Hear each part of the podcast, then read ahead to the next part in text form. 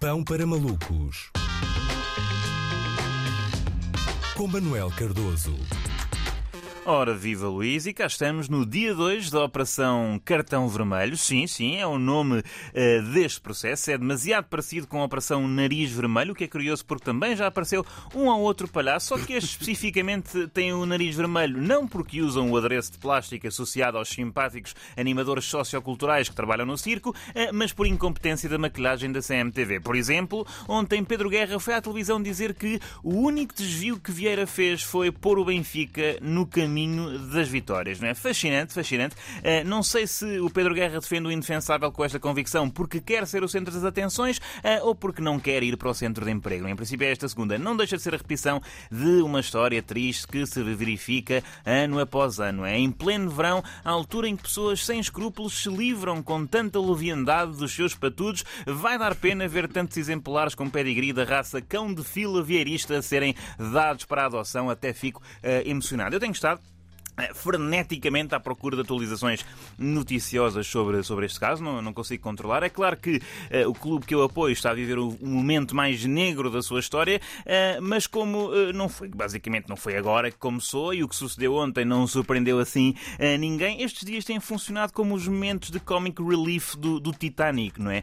mas por muito que eu faça scroll, não é assim tão fácil encontrar grandes novidades. Hoje de manhã o jornal Observador tinha no título Vieira suspeito de prejudicar o Benfica. Sim, senhor, não é? dá uma ideia que é uma notícia tão surpreendente como uh, Hitler acusado de passar má imagem da Alemanha. Uh, mas pronto, em todo o caso, as últimas 24 horas não faltaram. Uh, não faltaram no, no, no, faltou no último dia bons momentos de comédia de enganos. Por exemplo, o advogado de Luís Filipe Vieira, Magalhães e Silva, Disse aos jornalistas, à porta da esquadra onde o presidente do Benfica estava detido, que é um ferrenho portista. E faz sentido, faz sentido, é uma boa escolha por parte de Vieira. Eu, se fosse detido, também me sentiria mais confortável a ser defendido com, por um jurista com quem partilhasse afeições clubísticas. Acho que, acho que é ótimo. Por outro lado, surpreendeu que o advogado Vieira não fosse um dos sócios. Então, então, devia ter ido este e o Rogério Alves, assim, fazer, Exatamente. Fazer pleno, é? Eu acho que sim, eu acho que é isso mesmo. Eu acho que uh, surpreendeu-me que não fosse uh, defender Vieira um dos sócios de uma das três maiores firmas da advocacia, não é? A PLMJ, a Moraes Leitão ou a Vieira de Almeida, porque é isso mesmo. Eu, eu, achava que era preciso um sócio das três grandes para defender um sócio dos três grandes.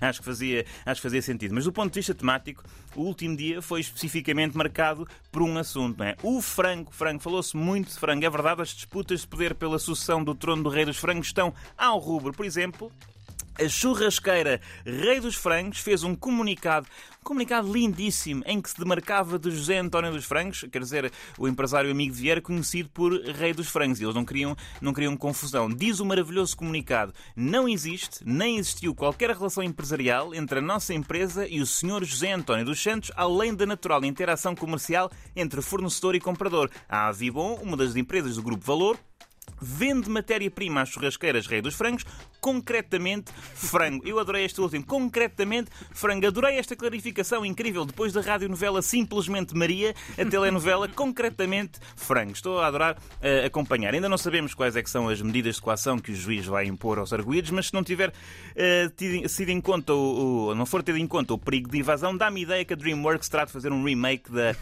Fuga das Galinhas. Não é? acho, que, acho que sim. Quanto a este assunto, a CMTV revelou um dado importantíssimo que escapou à maioria dos meios de comunicação de referência.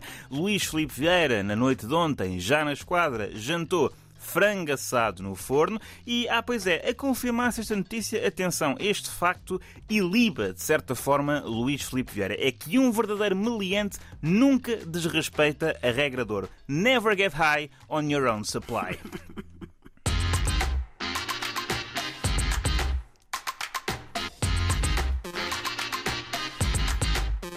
Há muitas piadas nesta altura e, como tu dizes, e, e com razão, o teu trabalho está muito dificuldade por.